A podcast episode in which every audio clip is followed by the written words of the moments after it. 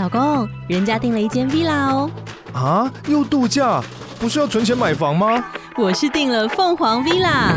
哇，竟然有千平花园，十五项休闲公社，回家就像度假哎！而且花园比房子还要大呢，还有我最爱的游泳池，耶！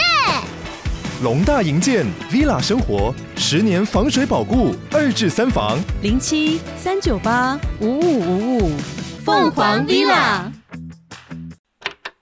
跟枫叶有关的国家，立马想到加拿大，而枫糖也是加拿大的重要资源之一。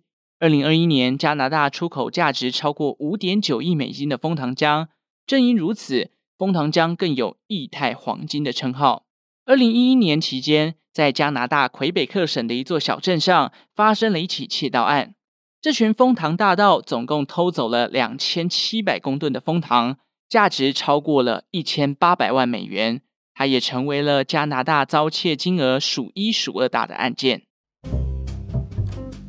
Hello，大家好，欢迎收听周报时光机，我是主持人派翠克。先祝福大家双十连假快乐。虽然这一集上架的时候已经是最后一天了啦，我呢，哦，双十连假的时候跑去花莲玩哦，距离我自己上一次到花莲旅游已经是国中的时候了，所以真的是非常非常的遥远啊，跟花东地区非常的生疏。不过这一次三天两夜的行程真的是不太便宜哦。国内旅游怎么那么贵啊？因为可能是租车的关系吧。这一趟我花了快要上万元哦。不是国内旅游吗？怎么一个不小心都来到快要五位数的旅费了？难怪很多人都想说，这个解封后还是去日本玩比较划算啦。但是不管怎么样，我觉得花东地区还是一个非常适合去旅游放松，就是远离这种都市喧嚣的地方啦。最近其实清晨跟傍晚呢，我不知道大家有没有感觉，就是慢慢有秋天的感觉。秋天呢，真的是一个思绪万千的季节，很多改变的想法跟一些规划都会在这个季节悄悄的萌芽。不过讲到秋天啊，让人最直接的联想，大概就是转红的枫叶了吧。我个人觉得，我今年哦，一定要安排一个去看枫叶的行程。记得去年在这个自己朋友的赖群组上面一直在那边嚷嚷说，哎，要去奥万大看枫叶，要去哪里看枫叶？后来侠客罗古道啊、奥万大什么个屁都没有去，整年度也没看到什么枫叶哦。不知道大家有没有比较推荐的枫叶行程、赏枫的行程，在台湾的，欢迎告诉派翠克，让我来参考看看，说不定哪天一个冲动哦，我就杀去看了。那今天呢，既然讲到枫叶，当然故事也跟枫叶有关。毕竟枫叶可以说是这个国家的象征了，连国旗上都有枫叶，没有错。这一集啊，就是一个在加拿大发生的窃盗案。这名窃贼啊，偷的不是什么黄金珠宝，还是什么现金，他偷的正是这个枫树提炼出来的枫糖浆。我姑且称他为枫糖大盗。故事开始之前呢，记得订阅周报时光机的 IG 来跟我互动哦。偷蜂糖，应该有人会想说，哈，什么鬼啊？蜂糖有什么好偷的？这个东西会有价值吗？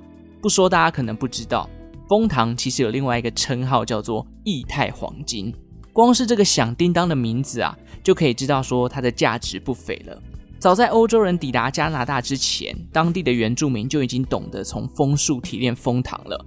在冬天缓慢进入到春天的时候，加拿大当地的原住民啊，就会跑到森林里去扎营。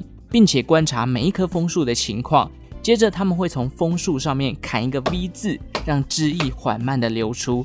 接着呢，再用原本用树皮制作好的容器，将这些流出来的汁液集中起来，然后带回家里去倒在陶器里面煮沸。如此一来啊，就能获得煮沸后剩下来的枫糖。那当时的原住民会将枫糖拿来作为调味料，还有搭配药草一起使用。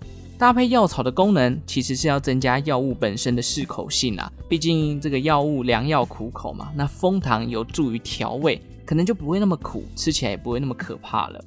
甚至呢，加拿大的原住民啊，还会将结块的蜂糖拿来作为以物易物的商品。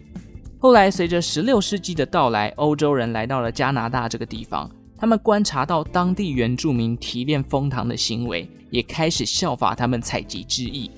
到了十八世纪左右欧洲人直接在树上钻洞让汁液流出来下面放个桶子把这些蜂糖收集起来。同时呢随着制糖技术日益的进步蜂糖的精致度也不断的提升。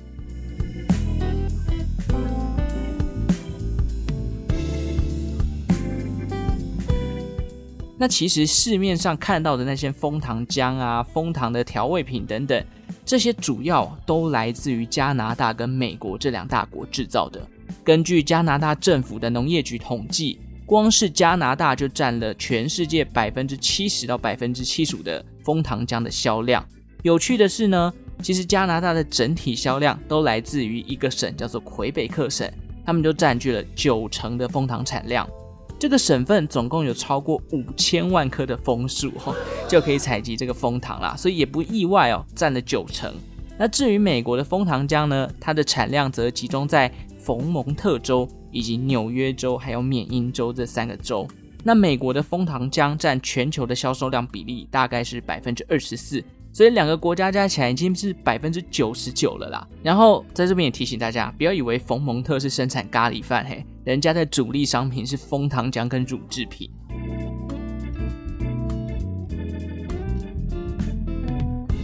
那加拿大作为枫糖浆最大的出口国，根据他们的官方数字显示，二零二一年的时候，枫糖的出口额大约是五点九亿美金左右。跟二零二零年相比，大约成长了两成哦。虽然感觉不是到真的非常非常大的市场，但因为它是垄断的地位嘛，也让加拿大魁北克省成立了一个枫糖浆生产商联合工会，简称 FPAQ。他们透过工会协议来制定相关的销售规范，同时也帮助当地生产枫糖的农民打造一系列的销售策略，甚至是赞助他们做一些活动啊、促销等等。除此之外，这个联合工会还在两千年的时候做了所谓的战略储备计划。什么是战略储备呢？简单来讲，就是把一些生产过剩的蜂糖浆集中起来，等到市场上的供给量不够的时候，就可以释放所谓的战略储备，然后让市场的这个供需不会有造成失衡的状况。其实想到战略储备，很多人可能就会想到，哦，石油也有这样的规范。当然，不要以为只有石油有战略储备哦。蜂糖浆也是有的，那主要的原因当然就像是我刚刚讲的，会担心供需失衡的问题嘛。毕竟加拿大占了全世界百分之七十以上的枫糖浆产量。那像是二零二一年，大家都知道这个疫情非常严重，北美地区像加拿大，很多人都被关在家里，没有人去采收所谓的枫糖，也就导致了当年的这个供给量大幅的减少。那第二个层面呢，就是因为大家都关在家里，吃什么？那就是面包涂枫糖浆嘛。所以枫糖浆的需求量也上升，供给下降，需求上升，那就导致了这在市场上的供需开始失衡了。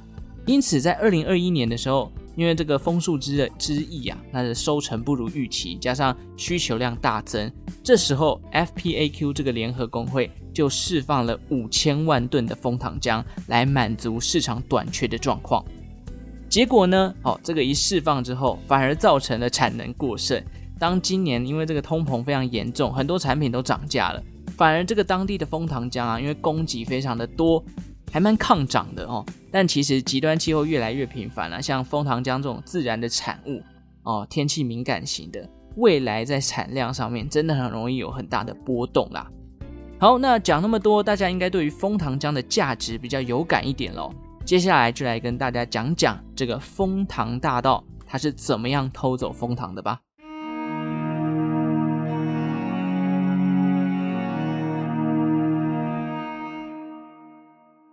二零一一年，当年魁北克省的枫糖浆产量又出现了上述提到的生产过剩的情况。为了不浪费这些枫糖浆，联合工会再次启动了战略储备，将多余的枫糖浆给保存起来，并且运往了魁北克省东北方的一座小镇，叫做圣路易斯迪布兰福德。那由于这一座的小镇，它的仓库是临时启用的，因此附近的保全啊十分的薄弱，没有所谓的监视器，更没有所谓的警报器。上万桶的蜂糖浆就这样摆在这里，因此遭窃的风险其实十分的大。事实上呢，这一座仓库啊是联合工会跟当地人租借的。那在当地人当中有一位叫做 Avic Karen，他的老婆正是这个仓库拥有者的其中一员，因此他就跟他老婆讲：“诶，我发现这边有大量的液态黄金搬到这里来，而且都没有人管诶。这边联合工会好像就摆在这边，有点有有点摆烂的感觉，根本就没有在 care。”这让他起心动念说：“不然，老婆，我们来干一票大的，我们把这些蜂糖浆偷偷转卖出去。”两人因此有了共识，就是要转卖这些蜂糖浆。不过，要转卖蜂糖浆并不是一件容易的事情。毕竟，联合工会在魁北克省当地的蜂糖浆市场有高度的监管性。基本上，除非是直接卖给消费者，不然所有 B to B 的交易行为都需要经过联合公会这一关。也因此，魁北克省当地就出现了绕过联合公会的枫糖浆交易市场。当然，这是一个黑市啦。负责在黑市交易的人，甚至被取了一个名称，叫做 Barrel Roller，滚筒者。那 Avic 呢，为了要达成转卖这些枫糖浆，他先是在黑市里面找了一位滚筒者，叫做 Richard Valliers。Richard 在黑市的交易经验其实超过十年了，可以算是一名老司机啦。当他听到 Avic 这笔大生意哦，他决定接下手，而且找来了自己的父亲跟魁北克省以外的另外一位他熟识的经销商，一同来参与这一次的窃盗案。那人员就组成啦，Avic 跟他老婆。Richard 跟他老爸，还有另外一位魁北克省外面的枫糖浆经销商，找好核心人物之后，这个窃盗集团啊，又租了另外一间仓库来作为转借点。姑且呢，我们在这边称它为 B 仓库。他们呢，趁着四下无人的时候，将原先仓库内的几桶蜂糖浆透过卡车载往 B 仓库。到了 B 仓库之后，在那边进行所谓的分装。他们怎么做？先是把桶内的蜂糖浆用虹吸的方式吸出来之后，再灌水进入桶内，让它维持原本的重量。完成之后呢，再把这些桶内从 B 仓库再回到原先的仓库里面。那拿到蜂糖浆之后，魁北克省外面的这位经销商啊，就会将这些蜂糖浆拿到魁北克以外的地区进行贩售，借此来避开联合公会的耳目。就这样，从二零一一年开始到二零一二年。他们陆陆续续偷天换日了一桶又一桶的蜂糖浆，直到二零一二年的七月。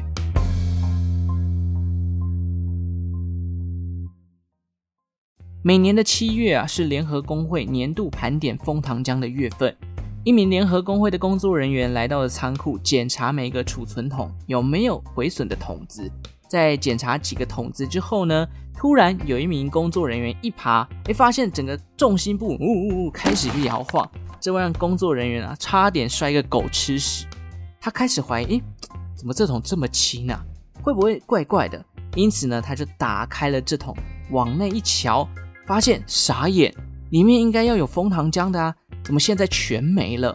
后来他不放心哦，一桶一桶全部打开来检查，发现代志大条啊！这边上万桶的枫糖浆几乎都被换成了水，哦，完蛋了！因此他就立刻报警处理。很快，当地的警方就介入了调查。警方在调查的过程当中发现啊，仓库附近其实并没有任何遭受人为破坏的痕迹，因此警方断定这应该是内部人员所为哦。后来呢，警方就循线找到了仓库的拥有者 Avic Karen 的老婆。并且掌握了他们两夫妻犯罪的证据，连带的其他刚刚提到的几位核心封堂大盗啊，也被逮捕了。那个空桶据说在后来在调查的过程当中，原来是窃贼自己忘记把水放进去，留了一个没有重量的桶子，结果被检查人员给发现，哎，百密一疏啊，就被逮个正着嘛。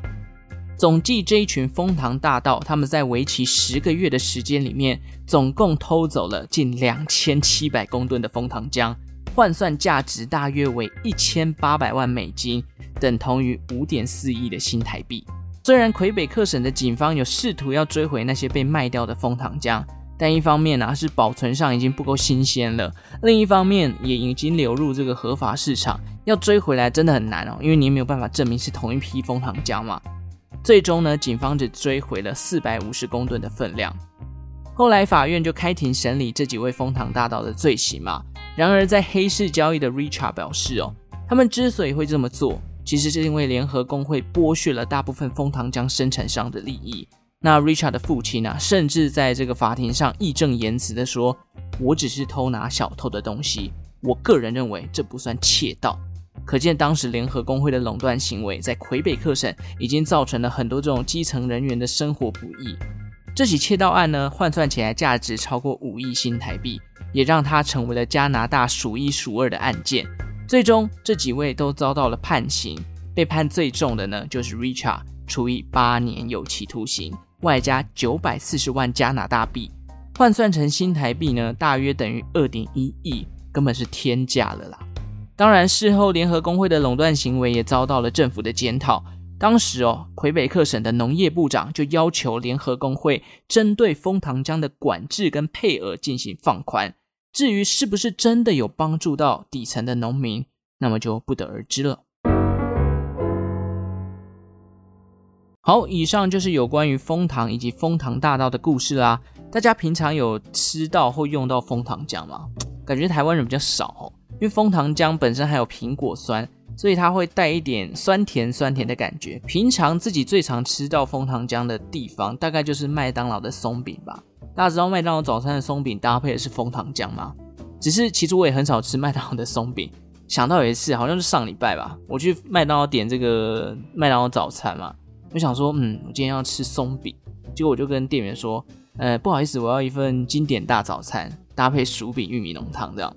结果，哎，这个兴致勃勃拿到餐点之后，回到家里，打开来看，靠，没有没有松饼，为什么呢？哦，原来经典大早餐里面根本就没有松饼，我真的差点没有自己气死哦。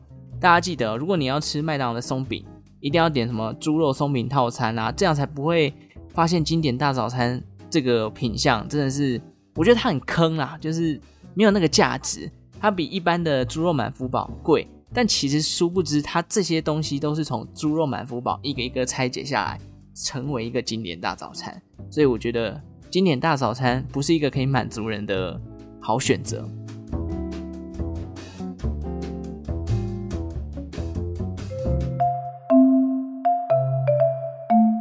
哦，对了，我发现表单最近也多了蛮多的这个回复哦，不过都回的蛮简短，所以我快速念一下。这个有一个叫做框哦，他想要听普丁的冷知识。好，这个有机会来做做看好不好？哇，普丁这个狂人啊，想要打核武，有够可怕的，有没有？这个如果核武这样炸下去，不要说欧洲地区啊，我觉得欧亚甚至美洲都会出现危险。好，第二位呢，哦，因为你好像用本名哦，所以叫做慧芬嘛。他说他想要听历史故事，哎，没有特别想要说的话，也感谢你来这个表单留言啦。第三位哦，是这个老朋友啦，佳杰，他说他想要听爱尔兰共和军的发展始末。哇，这个英国跟爱尔兰几百年来的这个爱恨情仇，有机会再来跟大家分享，看看有没有时间可以做。感谢你。再来呢是这个半夜读书边读边听的国二学生哦，他说他想要听冷知识相关的主题，他说很棒，继续加油，棒棒哦。国二生就半夜读书，嗯，好辛苦，好不好？哎，这个身体还是要顾哦。国二正在发育的期间，如果不早一点睡，以后长不高哦，你会后悔。像派翠克就长不高，只有刚好到这个最低的门槛，想要让自己再长高一点，你知道吗？长高这个上面的空气可能比较好。好，另外一位呢是这个竹科上班族哦，就是我的大恩人啊，我的干爹。他说呢。哦，今天听到庞氏骗局这一集有提到红原案烧了体育场，这大概是我国小时候的新闻吧。印象中红源那时候还有组篮球队打甲组，比较出名的球员就是篮球博士郑志龙。更特别的是，当时的麦当劳也有组一支篮球队打甲组篮球，这算是冷知识吗？给派翠克参考。哎，我觉得如果真的不是在那个年代，我不会知道这么多。但有趣的是，郑志龙这个人物我还知道哦，虽然我没有很关注篮球啦。但这个名称还算是蛮响叮当的哦，感谢这个竹科上班族分享这个冷知识啊！上一次其实我回家也有跟我妈提到鸿源案，她听到的时候她很骄傲，她说：“哼，我当年没有参加哦，这个觉得这个赚钱不会那么容易。”看来我妈还是蛮精明的。感谢竹科上班族的留言。好，最后一位呢是呆呆，哎，等一下，你也是半夜读书的国二生哦？等一下，为什么大家都国中生那么辛苦了？是不是？哦，现在社会真的不好混。他留言给派翠克说：“派翠克，你黑色星期一那一集的英文打错了，不是 Friday 是 Monday。”哎，我发现是真的，谢谢你，谢谢你哦，我真的没有看到，不好意思啊，大家，这个黑色星期一是 Black Monday，不是 Black Friday。黑色星期五跟黑色星期一是两个不同的历史事件，大家有兴趣的话可以把这两集都找来听。感谢呆呆的这个注意啊，哦，你是非常认真、非常仔细、非常细心的国中生，相信你未来考试会非常顺利，但是。半夜读书真的太辛苦了，好不好？有机会还是要好好让自己睡觉。好，这一集到这边了。如果喜欢周报时光机的节目，记得订阅这个频道，也欢迎在 Apple Podcast 留言分享你对于这个节目的想法。最后，感谢正在收听的你，为我创造了一次历史的收听记录。我们就下次再见喽，拜拜。